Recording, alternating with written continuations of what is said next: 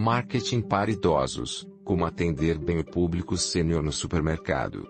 Os idosos possuem uma capacidade econômica bastante representativa, mas boa parte do mercado de varejo não tem dado atenção para suas necessidades e desejos. E você, o que você tem feito para atender este público? As ações relacionadas ao marketing para idosos têm ganhado força no cenário estratégico do varejo de consumo nacional.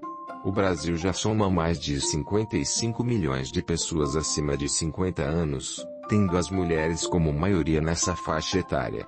Além da fatia demográfica, os idosos que ainda estão na ativa têm a maior renda mensal de todas as idades do país, R$ 2.815 contra a média geral de R$ 2.080 segundo dados do IBGE. No entanto, mesmo com tamanha representatividade, essas pessoas afirmam que sentem excluídas e pouco representadas quando vão às compras. Portanto, Comece a pensar em mudar alguns detalhes dentro do seu supermercado, e promova uma sensação diferente para este público. Por que investir no marketing para idosos?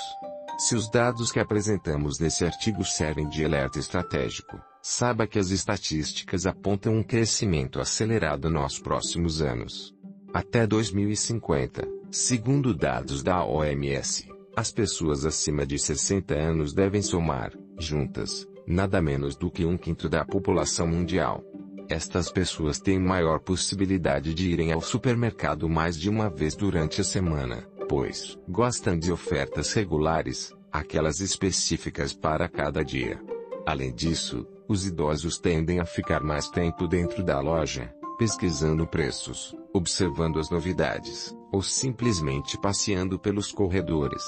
Esse fato, somado aos avanços tecnológicos e expectativa de vida, não deixam dúvidas de que este é um nicho de mercado que não pode ser ignorado.